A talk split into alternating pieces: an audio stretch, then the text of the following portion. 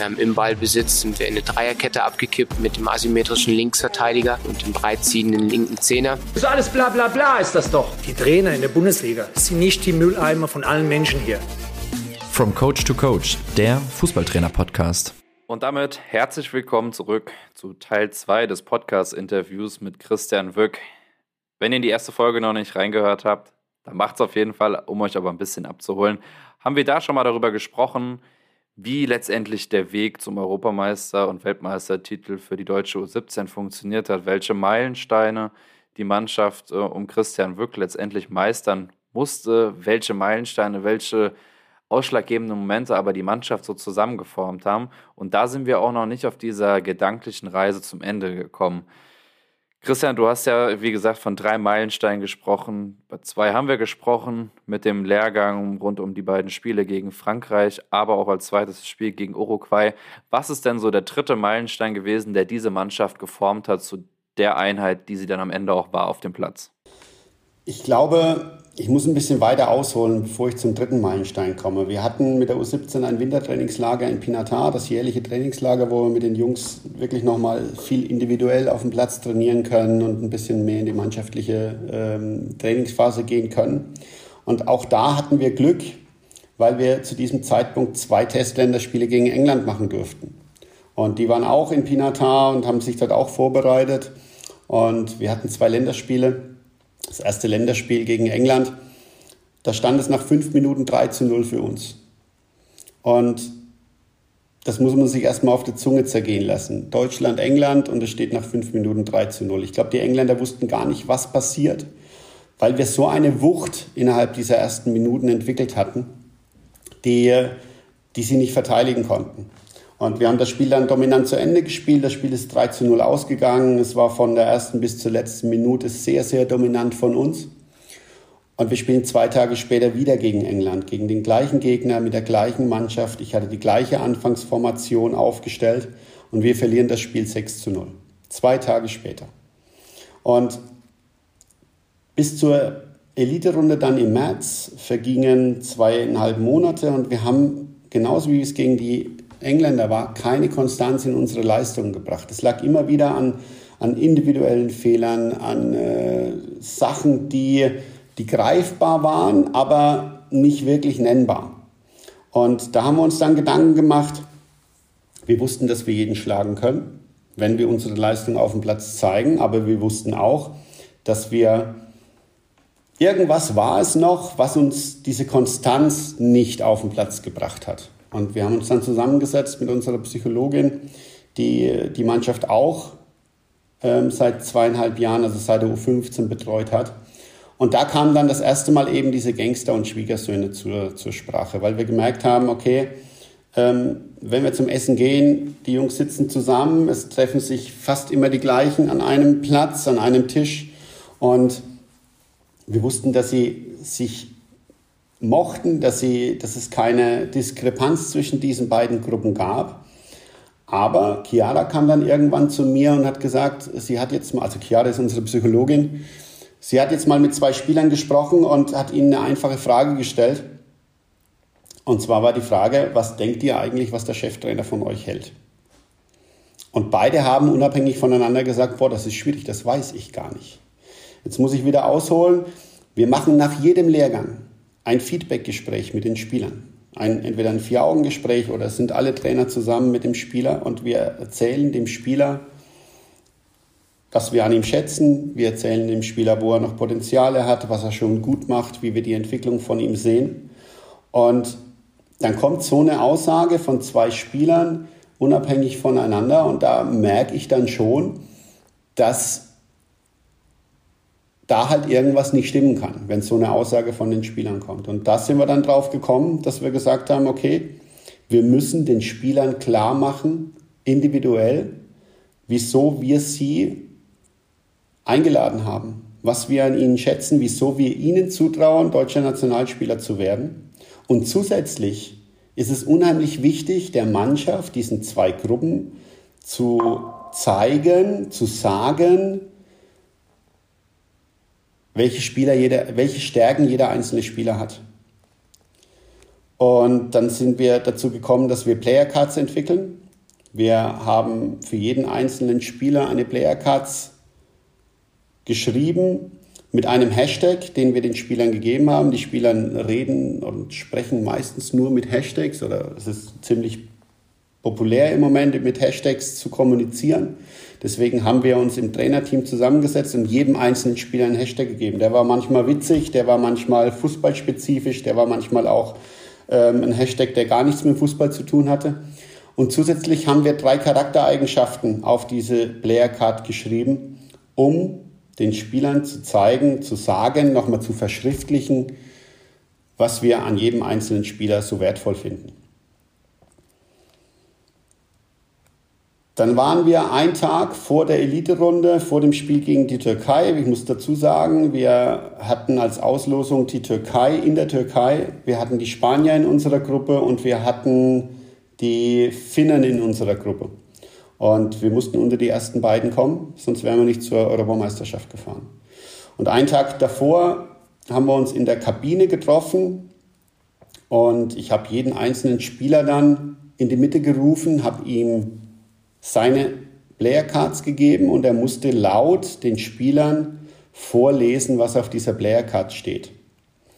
Und wir haben bei vielen Spielern gemerkt, dass es ziemlich schwierig ist, mal laut vorzu, vor den anderen vorzulesen, was auf dieser Player Card steht, weil es ja um, um ihn persönlich ging. Und wir haben zusätzlich noch festgestellt, zum Beispiel bei einem kurzen Gespräch von zwei Gangstern, dass sie bei einem Spieler diese Charaktereigenschaften, die wir draufgeschrieben haben, noch überhaupt nicht wahrgenommen hatten. Das heißt, so haben sie den Spieler eigentlich noch gar nicht gesehen. Also wir hatten einen Spieler, das war der Alles Richtigmacher, der hatte den Hashtag von mir bekommen, Alles Richtigmacher, weil ich noch keinen Spieler gesehen habe, der auf dem Platz so viele richtige Entscheidungen trifft und dann auch noch perfekt umsetzen kann.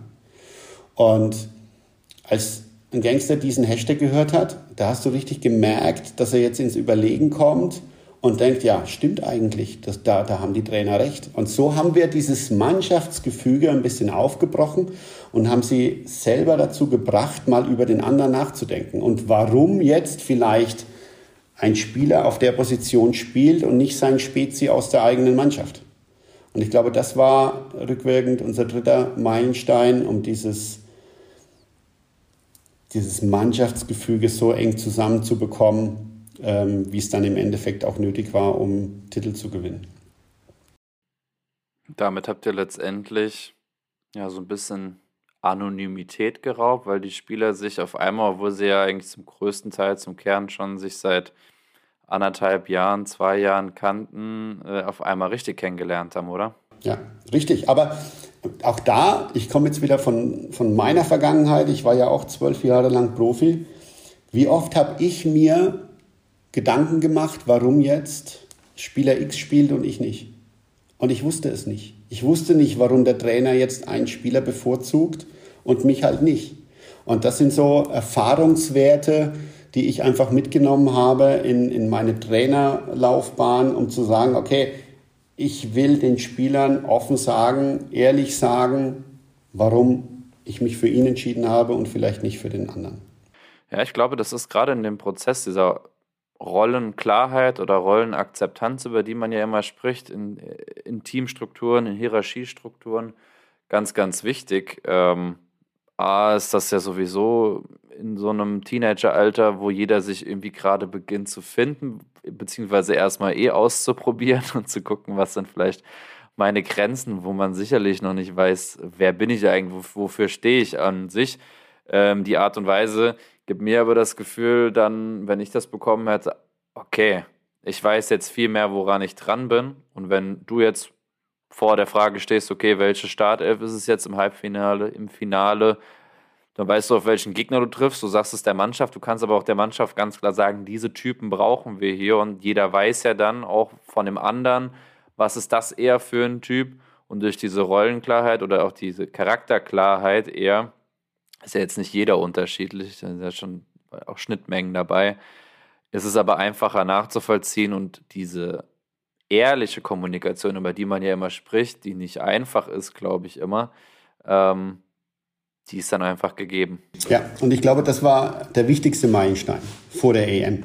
Wir hatten jetzt ja auch vier neue Spieler dabei bei der Weltmeisterschaft, die noch keine Player Cards von uns bekommen hatten. Und da haben wir auch vor dem ersten Spiel gegen Mexiko, einen Tag davor, haben wir es genauso gemacht. Wir haben uns in der Kabine getroffen, haben den neuen Spielern auch wieder Player Cards ausgehändigt. Die mussten sie vorlesen, die mussten sie der Mannschaft vorstellen. Und es ist unheimlich wichtig, dass jeder weiß, woran er ist, dass jeder weiß, warum er hier ist und dass man auch seine Entscheidung nachvollziehen kann. Ja, du hast ja auch mal gesagt, so dieses Vertrauen und Zutrauen, Zutrauen auch in die eigenen Qualitäten ist letztendlich ja so ein Schlüssel, um selbst persönlich an sein Maximum zu kommen, sich zuzutrauen, so einen Titel mitzunehmen. Und ähm, letztendlich das, was die Mannschaft verkörpert hat, war ja auch pures Selbstbewusstsein. Das hat, hat sich das aus deiner Sicht aber im Laufe des Turniers noch weiter gesteigert oder ist diese Mannschaft irgendwann auch vielleicht ab diesem Zeitpunkt einfach generell viel, viel selbstbewusster persönlich umgegangen? Der Glaube ist einfach gestiegen. Und zu dem Glauben gehört einfach das erste Spiel in einem Turnier. Wir hatten gegen Portugal einen Gegner bei der Europameisterschaft, der auch zu dem, zum Favoritenkreis ähm, gezählt hat. Und diesen Gegner haben wir 4 zu 0 geschlagen.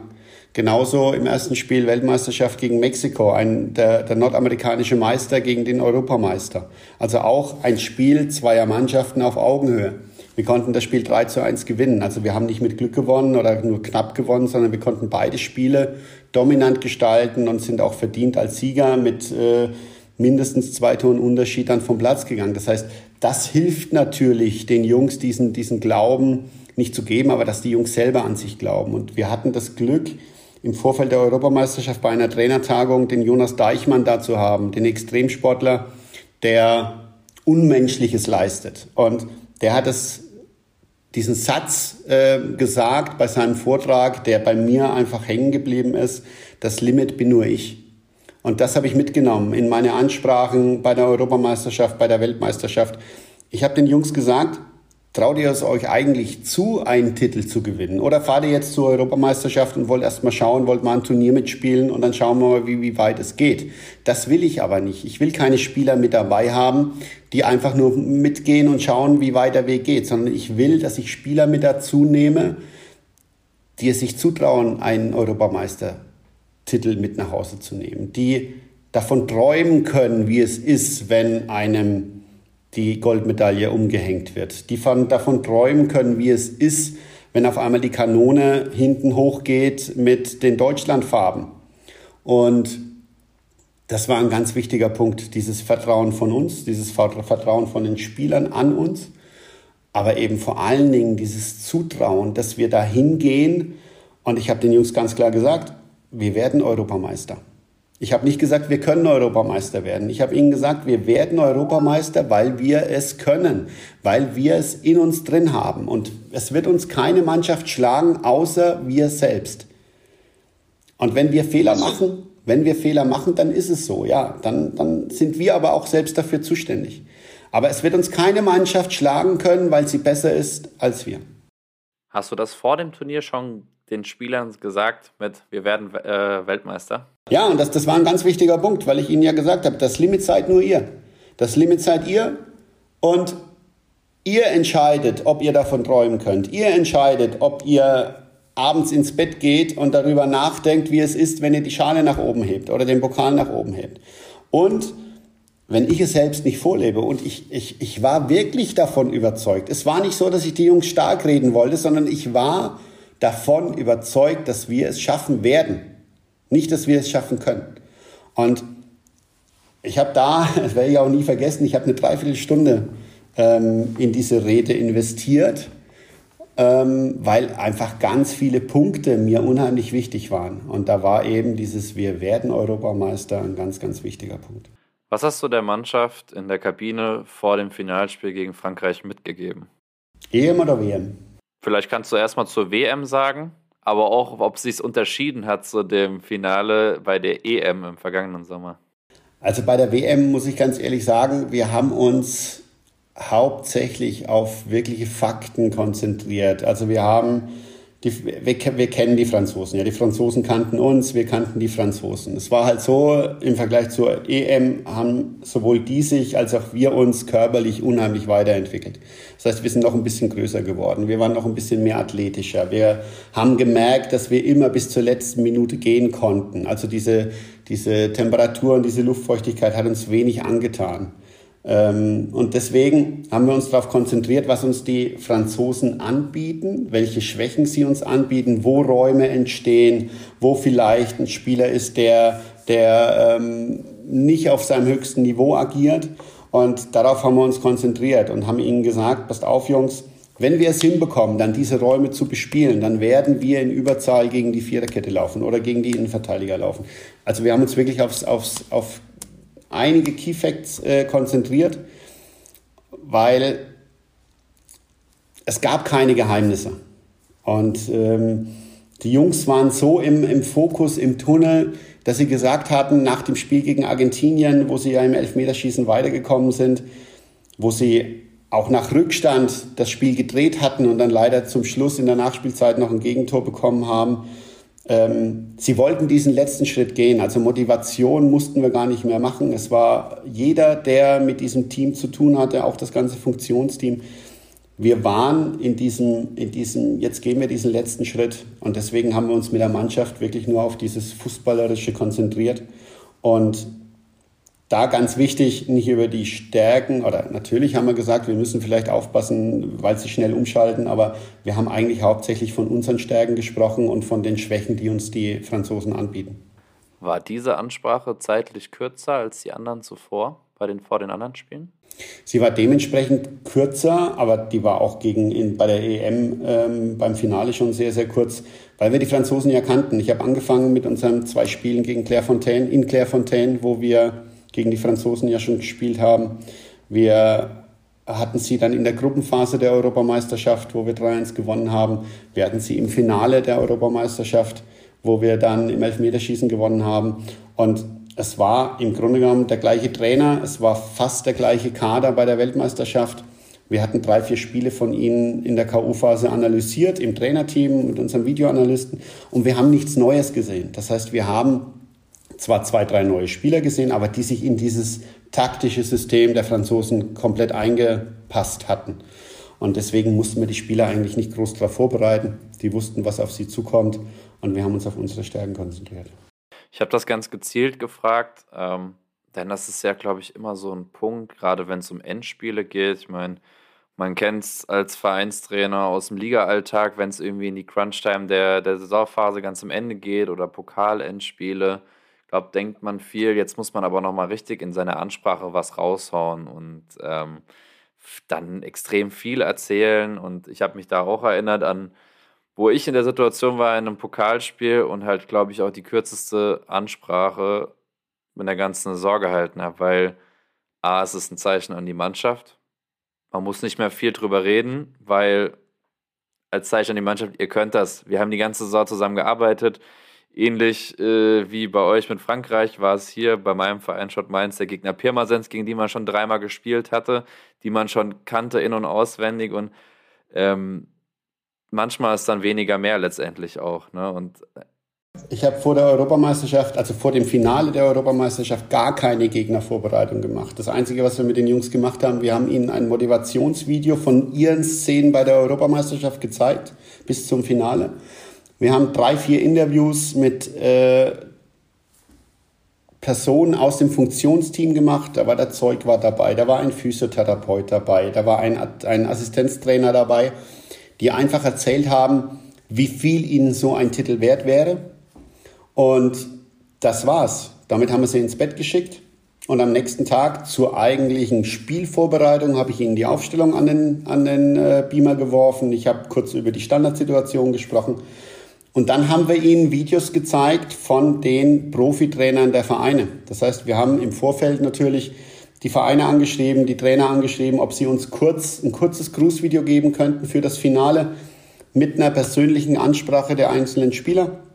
Und auch da wieder aus eigener Erfahrung, wenn da so ein 16-Jähriger sitzt und auf einmal einen äh, Edin Dercic hört, wie sein Name gesagt wird, wie er persönlich angesprochen wird, eine bessere Motivation gibt es doch gar nicht. Und ähm, ja, es hat alles funktioniert, was wir uns vorgenommen hatten. Jetzt musstest du den, den Jahrgang ja abgeben. Mit dem Finalspiel war ja dann deine Zeit mit dem Jahrgang 2006 auch dabei. Hat wahrscheinlich sehr geschmerzt auch, oder?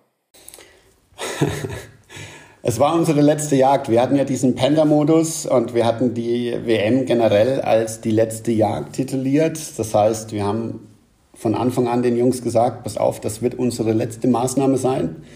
Es ist aber eine Weltmeisterschaft und es gibt eigentlich nichts Schöneres, als so lange wie möglich bei dieser Weltmeisterschaft zu sein, so lange wie möglich diese letzte Jagd hinauszuzögern. Und die Jungs haben es wirklich bis zur letzten Minute hinbekommen. Und deswegen überwiegt natürlich der Stolz und die Freude, mit diesem Jahrgang zusammenarbeiten zu dürfen und äh, so viele Erfahrungen mit ihnen gesammelt zu haben, die einen persönlich auch weitergebracht haben. Nicht nur mich, auch glaube das ganze Trainerteam, das ganze Funktionsteam, das wird uns immer in Erinnerung bleiben. Wir werden immer irgendwie in Verbindung bleiben. Das ist einfach so, wenn man einen Titel holt, dann, dann bleibt diese Mannschaft immer zusammen. Und ich bin wirklich sehr, sehr gespannt, wo der Weg hingeht bei dem einen oder anderen. Und ähm, ja, es war einfach eine außergewöhnliche Zeit. Findest du oder mit welchem Gefühl blickst du jetzt auch in die Zukunft? Denkst du, dass wir in Deutschland gute Strukturen im Übergangsbereich haben, um möglichst viele Nachwuchsspieler den, den, den Schritt zum Profifußball zu ermöglichen? Ob sie den machen, hängt ja an ihnen selbst letztendlich, aber die Strukturen sind ja schon ein maßgeblicher Faktor. Ja, also grundsätzlich, ich habe den Jungs gesagt, Sie werden sich von diesem Europameistertitel und Weltmeistertitel nichts kaufen können, wenn Sie jetzt stehen bleiben und wenn Sie jetzt denken, das geht jetzt alles von alleine. Sie müssen weiter Ihre Leistung zeigen, Sie müssen den jeweiligen Trainer im Verein überzeugen, damit er Sie aufstellt, damit er Sie spielen lässt. Ich glaube, von den Strukturen in Deutschland sind wir wieder auf einem besseren Weg. Das heißt, es gab ja mal eine Zeit vor, vor fünf, sechs, sieben Jahren, wo viele Vereine die zweiten Mannschaften aufgelöst haben. Mittlerweile ist es so, die Eintracht aus, aus Frankfurt hat mittlerweile wieder eine zweite Mannschaft. Es sind viele, die drüber nachdenken, das, was sie vor ein paar Jahren gemacht haben, wieder rückgängig zu machen, eine zweite Mannschaft wieder anzufangen, weil es einfach unheimlich wichtig ist, im Übergangsbereich den Jungs Spielzeit zu geben. Und da haben wir in Deutschland einfach ein Problem. In vielfältiger Hinsicht, Fakten sind leider die, dass die Franzosen, die Engländer, die Spanier den äh, talentierten U21-Spielern zum Beispiel viel mehr Spielzeit generieren.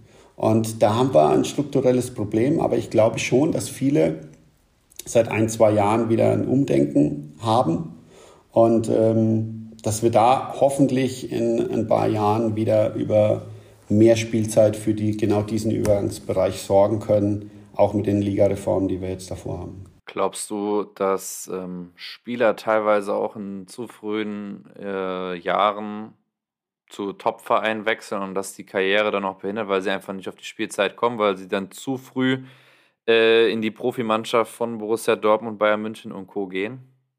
Anstatt lieber sich oder auch hinzugehen, aber vielleicht ausleihen zu lassen, also quasi diesen Übergangsbereich ein bisschen als Treppensystem zu sehen, dass man Step by Step gucken muss, okay, wo bin ich gerade, auf welchem individuellen Niveau ähm, und vielleicht nicht drei Treppen zu überspringen und dann ganz hoch, sondern vielleicht peu à peu lieber das Ganze zu machen, weil das war ja schon aus meiner Sicht früher öfter so, dass dieses Leihmodell, ich glaube, jetzt kommt es so langsam wieder in Schwung, äh, immer mehr lassen sich nochmal ausleihen. Früher war es, finde ich, noch mehr, aber in den letzten Jahren war es für mein Empfinden ganz schön wenig. Ich glaube, das muss man immer individuell sehen. Jeder Spieler ist individuell zu betrachten und bei jedem Spieler gibt es Faktoren, die dafür oder dagegen sprechen. Und äh, da sind wir wieder bei den Trainern, bei den, äh, bei den Verantwortlichen in den Vereinen, die eben genau das beurteilen müssen. Und äh, wir müssen den Spieler in den Mittelpunkt stellen. Der Spieler ist das Wertvollste, was ein Verein hat, weil er den Verein zum Erfolg führt oder dem Verein Geld bringt oder, oder, oder, oder die, die Zuschauer an den Verein bindet. Und deswegen müssen wir einfach schauen, dass wir diese individuellen Lösungen für jeden Spieler finden, damit er sein Potenzial entfachen kann. Ja, wenn ihr dazu mehr hören wollt, äh, wenn ihr dazu mehr hören wollt, könnt ihr gerne in die vorangegangenen Folgen mit äh, Holstein Kiels NLZ-Leiter Dominik Peitz äh, reinhören Mit ihm habe ich so ein bisschen über kreativere Modelle, die nicht ganz neu sind, aber die in Deutschland nicht alle gegeben sind, gesprochen. Mit Kurzfrist-Leihmodellen, äh, mit einer eigenen äh, U23-U21-Liga für Profiteams und, und, und, wo es einfach darum ging, mal ein paar Denkmodelle ein bisschen durchzusprechen, durchzudiskutieren, ähm, wie man vielleicht es schaffen kann, wie Christian es eben gesagt hat, den Spieler gerade im Übergangsbereich mehr in den Mittelpunkt zu stellen. Jetzt für dich die Frage, Christian. Du hast ja jetzt den Jahrgang abgegeben. Welchen Jahrgang hast du gerade übernommen? Ich habe jetzt die 2009er. Das ist schon sehr, sehr jung mittlerweile. Ich werde auch immer älter. Ähm, und mit denen wollen wir jetzt natürlich auch den Weg beginnen, den die 2006er jetzt zu Ende gebracht haben. Das heißt, ähm, es fängt wieder in der U15 an und ähm, wir gehen mit denen den Weg in die U16 und dann in die U17. Die blicken einen jetzt wahrscheinlich auch schon ganz anders an, weil sie ja auch alles mitbekommen im Vergleich zu dem Anfangen mit den 2006ern wahrscheinlich, oder? Ja, wobei das, das glaube ich, keine großen, keinen großen Unterschied macht. Ich glaube generell das erste Mal von, äh, vom, vom DFB eingeladen zu werden, das erste Mal in die, in so eine, auf so eine Plattform zu kommen, das erste Mal im Campus zu trainieren oder in Sportschulen zu trainieren, das ist was, was Besonderes. Und ähm, unsere Aufgabe ist es eigentlich, in diesem Bereich erstmal die Nervosität zu nehmen. Ähm, wir spielen auch nur mit einem runden Ball, wir haben auch nur zwei Tore. Und ähm, wenn sie ihre Leistungen wie im Verein zeigen, bei uns, beim Verband, dann ist doch schon mal jedem geholfen. Was mich abschließend noch interessieren würde, die Periode von euch sind ja drei Jahre. Drei Jahre verbringt ihr normalerweise mit einem Jahrgang. Ähm, findest du es eine ideale ähm, Periode oder sagst du ähm, generell auch die Erfahrungen, die du früher gemacht hast, sind zwei Jahre am besten oder bist du, sagst du eigentlich, oh nee, jedes Jahr sollte man irgendwie einen Trainer tauschen? Wie siehst du das? Ich glaube, das muss man aus zweierlei ähm, Blickwinkeln sehen. Aus Sicht des Trainers finde ich diese drei Jahre sehr, sehr gut, weil wir ein Jahr zum Kennenlernen haben in der U15. Wir können uns einen Überblick über einen Jahrgang verschaffen. Auf Verbandsebene ist es einfach unheimlich wichtig, viele Spieler kennenzulernen, viele unterschiedliche Spieler kennenzulernen, auch zu vergleichen. Und man hat eben dann nach diesem Kennenlernen ja die Zeit, eine Mannschaft zu bilden, eine Mannschaft zu formen und äh, da eben auch immer wieder abzuwägen, wie die Entwicklung der Spieler in den Vereinen läuft. Ähm, man darf nicht vergessen, es kommen viele Verletzungen dazu, es kommen Wachstumsschübe dazu, die man, wo man den, den Spielern einfach auch Zeit geben muss, sich wieder an den neuen Körper zu gewöhnen. Und deswegen glaube ich, dass diese drei Jahre aus Trainersicht ähm, genau richtig sind. Aus Spielersicht ist es aber dann genauso wichtig, spätestens nach drei Jahren einen neuen Trainer zu bekommen. In meinem Fall ist es jetzt so, dass Hanno Balic diesen Jahrgang übernimmt. Hanno ist einer, der vielleicht ganz andere Kriterien an den Tag legt, ganz andere Maßnahmen ähm, für sich gefunden hat als Trainer. Und ich glaube, für eine Entwicklung eines Spielers ist es schon wichtig, jetzt nach mir mal einen anderen Trainer zu bekommen, weil ähm, ja vielleicht auch ein neuer Spieler eingeladen wird, der bei mir vielleicht ähm, nicht wirklich ins System gepasst hat. Und deswegen ist es für eine, die Entwicklung eines Spielers schon wichtig, mit unterschiedlichen Trainern im Jugendbereich zusammenzuarbeiten. Okay, das ist doch ein gutes Schlusswort. Und damit sage ich äh, danke, Christian, dass du uns mal so ein bisschen reingenommen hast, so in deine letzten drei Jahre, wie du die eigentlich verbracht hast und ja, auch was deine Learnings aus der Zeit waren, weil, wie du gesagt hast, deine Spiel nicht nur deine Spieler haben viel mitgenommen, sondern du auch. Und ähm, da hast du uns viele Eindrücke gegeben. Genau, also ich habe mit Sicherheit genauso viel profitiert von den Spielern, wie sie vom ganzen Trainerteam. Ja, und das hoffe ich, dass ihr das auch vom Zuhören geschafft habt. Ähm, diese und auch die vorangegangene Folge stand voll unter diesem Motto U17, EM und WM-Titel und wie arbeitet eigentlich ein Auswahltrainer und was hat dieser Jahrgang 2006 im Verbund mit dem Staff eigentlich alles geschafft. Wenn ihr Fragen oder Anregungen zu dieser Folge habt, lasst es mich gerne wissen, schreibt es in die Kommentare, schreibt gerne Nachrichten auf den Social Media Kanälen und ansonsten wünsche ich euch äh, eine gute Woche und eine gute Zeit. Bis demnächst. Ciao, ciao.